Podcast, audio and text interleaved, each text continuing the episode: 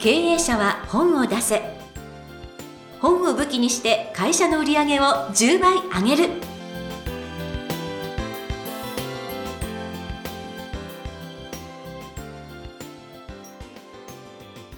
皆さんこんにちは。坂田陽子です。経営者は本を出せ。本を武器にして会社の売り上げを10倍上げる。ジャイアン今回もよろしくお願いいたします。はい、よろしくお願いします。はいなんか著者さんのパーティーがなんかあの企画されているとかいうことですよね。はい、えーいきなり唐突ですけども、はい。毎年毎年ですね、えージャイアンがプロデュースしているえー著者さん、えーに声をかけてですね、年に1回か2回ですね、超高級な場所でですね、えー著者パーティーをやってるんですけどもうん、、超高級、はい、えっ、と例えば去年は、えー沖縄で一番高級と言われている百名蘭というですね、はい。はい、ホテル、まあ、旅館、えーを借り切って別室を全部借り切ってですね、そこで、えー私がプロデュースした著者さんをですね、まあ、20人ぐらいうん。お呼びして全国から来ました。そこでバーベキューパーティへー。ー、はい。まあ、ビーチパーティーって言うんですけどね、はい。えーそれをやりましたし、えーその前の年はですね、えーエゴイストの、えー八木会長が所有する葉山に所有する、えーもう運億円っていうですね、うん奥はい、あもう海を見下ろせる、えー超豪華な別荘でですね、はいあのーまあ、2冊目を、えー出された方だけをですねもう10名ぐらい。すご限い定で集めてですね、えーしかも銀座の超有名店からオーナーシェフをに来ていただいて、えーその場で料理を作ってもらったりすごい、はい。で毎年やってます。そしてですね今回はですね、えー銀座ハイアット、えースイートルーム。多分東京で一番豪華だっていう方もいるんですけども。えー、そうなんですか、はい。えーっとめっちゃ高いです。えー、はい。めっちゃ高いってことはなんかこう30万円いやいやぐらいするとか。何を言ってるんですか。え。全然違う。もっと高いですあもっと高いですか、はい、えー。ちょっと下見に行ったんですけどもでちょっとねあの迷ったんですけどやっぱりやります。あ。やっぱこういうとこでジャイアンがパーティーやる人間になりたいなと思ってあ確かにね。やります。はい。経験値は人を成長させると言いますからね。はい。でまた素晴らしい。またですねオーナーシェフさん来てもらって、うん。料理作ってもらうんでまた料金はまた倍に跳ね上がるんです。よ 何プラスもううんどんな10万にどんなに豪華なのかっていうパーティーやります。はい。じゃあちょっとその報告もそのうち聞きたいですね。はい。はい、ありがとうございます。はいということで、経営者は本を出せ。今回もジャイアンよろしくお願いいたします。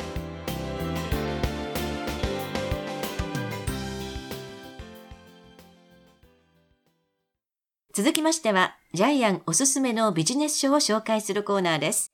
このコーナーでは、ジャイアンが出版プロデュースをした本も含めまして、本を出したい経営者の皆さんに読んでもらいたいというビジネス書をご紹介しています。ジャイアン、今回の一冊は何でしょうか？はい、えータイトルは「売りたいのに売れない困った不動産を高く売る裏技」えーパル出版さんから出ていまして著者はですね、はい。えー田中裕二さんです。はい。どのような方かと言いますと、一般社団法人全国空き家流通促進機構専務理事、株式会社リライト代表取締役でいらっしゃいます。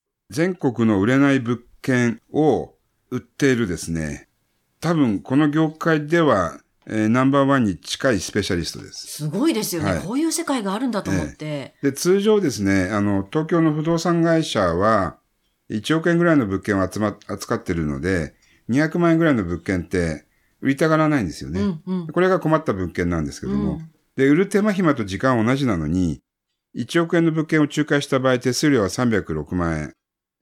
ところが1 100万円の仲介手数料は5万円なんですよね。ねえ。これもう、やりたくないですよね。手間一緒なのにね。手間一緒なのに。はい。で、裏技が満載されてるので、ジャイアン板橋にですね、えー30年前に買った家があるんですけども、はい。それが今ボロボロで、で、建て替えで調べてもらったら、うん。なんとなんと、はい。再建築不可の物件だったって。えさこれ、誰を訴えたらいいえのって。そ、そ、そ、そ、そ、そうですよね。30年前に、絶対家建て替えできますよって言われて買ったのに、本当に？ね、あの、建て直しの建築家さんに調べてもらったら、再建築不可物件ですって言われて、ジャイアン、ガーンって感じなんですけど。そうですよね。えーって、30、30年前に買ったやつってもう訴えられないですよね。どういうことなんだろうと思ほとんど詐欺に近いですよね。だから結局リフォームして、もう子供も住んでないんで、うん。ペット飼ってる方に貸そうかと思ってますけど。ああ、そうですよね。えなんかそう、そういう裏技も書いてありましたよね、ちょ。っとね、びっくりしました。でもちょっとびっくり。うんただ、あのー著者の田中さんはそういう再建築不可物件を建築できる別件にする裏技もいっぱい持ってるんですよね。すごいですよね。それがこの本に書いてあるんですよね。びっくりしました。例えば、私びっくりしたのは、動くものは動かしてから売るって書いてあったんですけど、え電柱とか、バス停とか、え動かす動かせるんですよねびっくりしました。え。あのー役所に相談するとうん動かしてくれるそうなんですよね。ね家の前にバス停があって人が毎回並んで家の中覗かれるから変えてくれって言うと、場合によってはタダで動かしてもらえるんですえ。よね。ねえ。電柱を動かしてもらえるって。そう。あゴミ箱、ゴミ箱。ゴミ箱とかもね、そうちそうそうそうょっとびっくりしました。いや、そんなことあるんえだ、な誰。もそんなこと知らない、知らないですよね。ねそういう売り方もなんかあの書いてあるかと思えば、ええ例えば固定資産税に関してもすごく書いてあって、え例えばこう我々の常識でなんとなくこの更地にすると土地は高く売れるのかと思ったら、ええ実は古家ありの方がいいみたいなことも書いてあったはい、ありしの、て。家があると住宅として認められるので、税金が非常に優遇されるんですけども、更地にした瞬間に4倍ぐらい固定資産税がかかってくるんですよね。そう。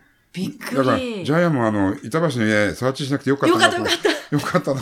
とにかく 柱一歩でも立ってれば家なんですよね。そう。うん。あそうなんだとか、あとはすっごい狭い土地でも、そこに建ってる家、もちもともと売りにくい土地でも、うんそこに建ってる家絶対壊しちゃいけないと。うん昔の建築法で建ったものは、うんなんかそのまんま、今違法建築のまん、でもそのまんま使えるから。使えるので、そう。壊した瞬間に家が建てられなくなってしまうね。そう、しかも狭い土地だから売れなくなっちゃうので、ええとか、ええなるほど。あと逆に、もう倒れかけた家をそのままほっとくと、国が、それはもう撤去しろとか、あるいは固定資産税まで4倍かけてくるんですよね。そもうこれも知らなかっう。たんですよ知らなかった。はだから修理もできない、撤去もできない。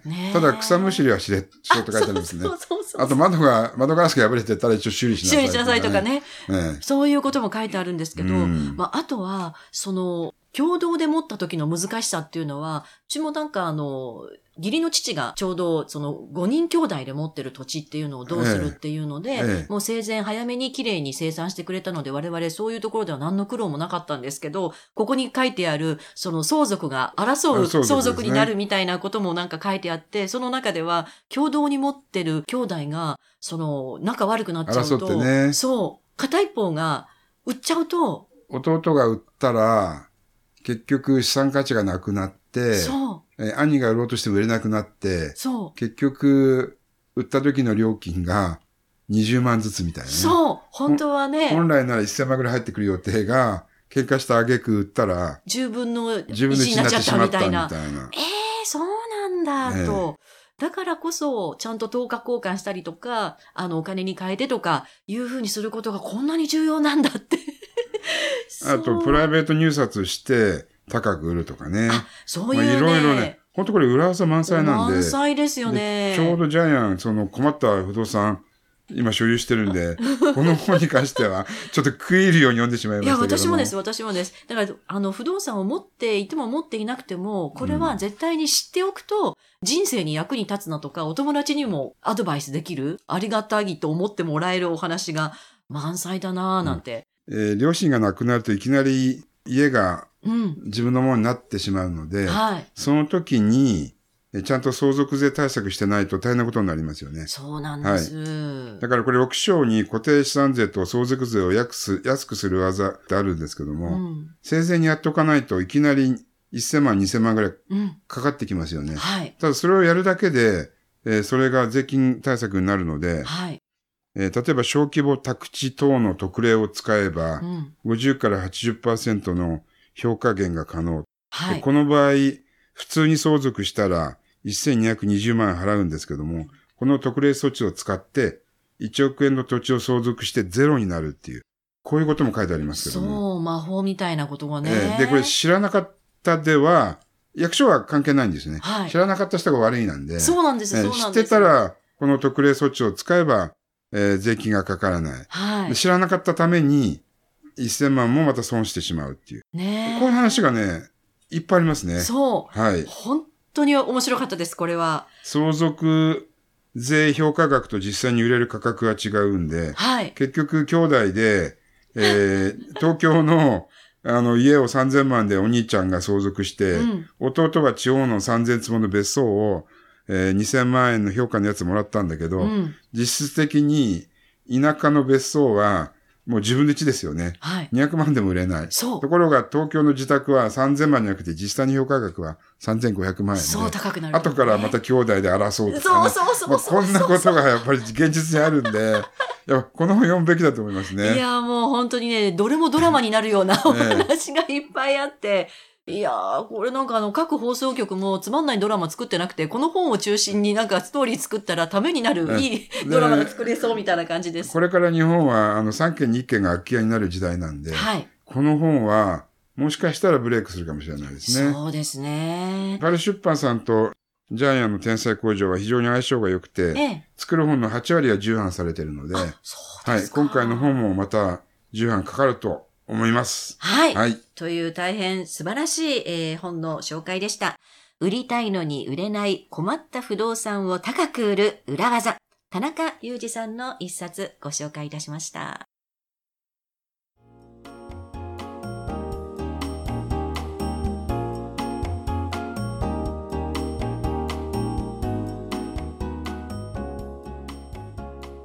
続きましては、ブックウェポンのコーナーです。このコーナーでは実際に本を使ってどうビジネスに生かすか、そして成功するのか、ジャイアンから伝えていただきます。さあ、ジャイアン、今回のテーマは何でしょうか？えー誰もやっていないことをやると、えービジネスになる。はい。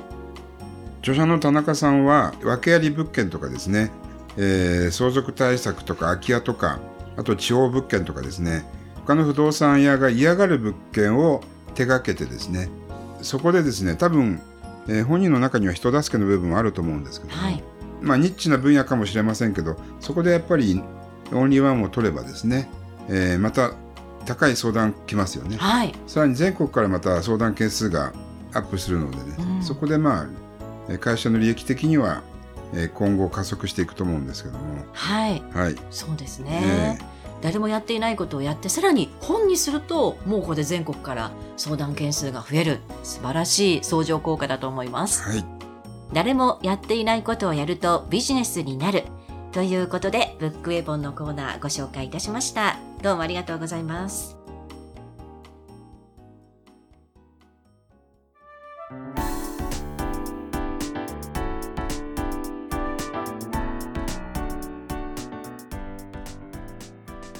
第21回経営者は本を出せ。いかがだったでしょうか？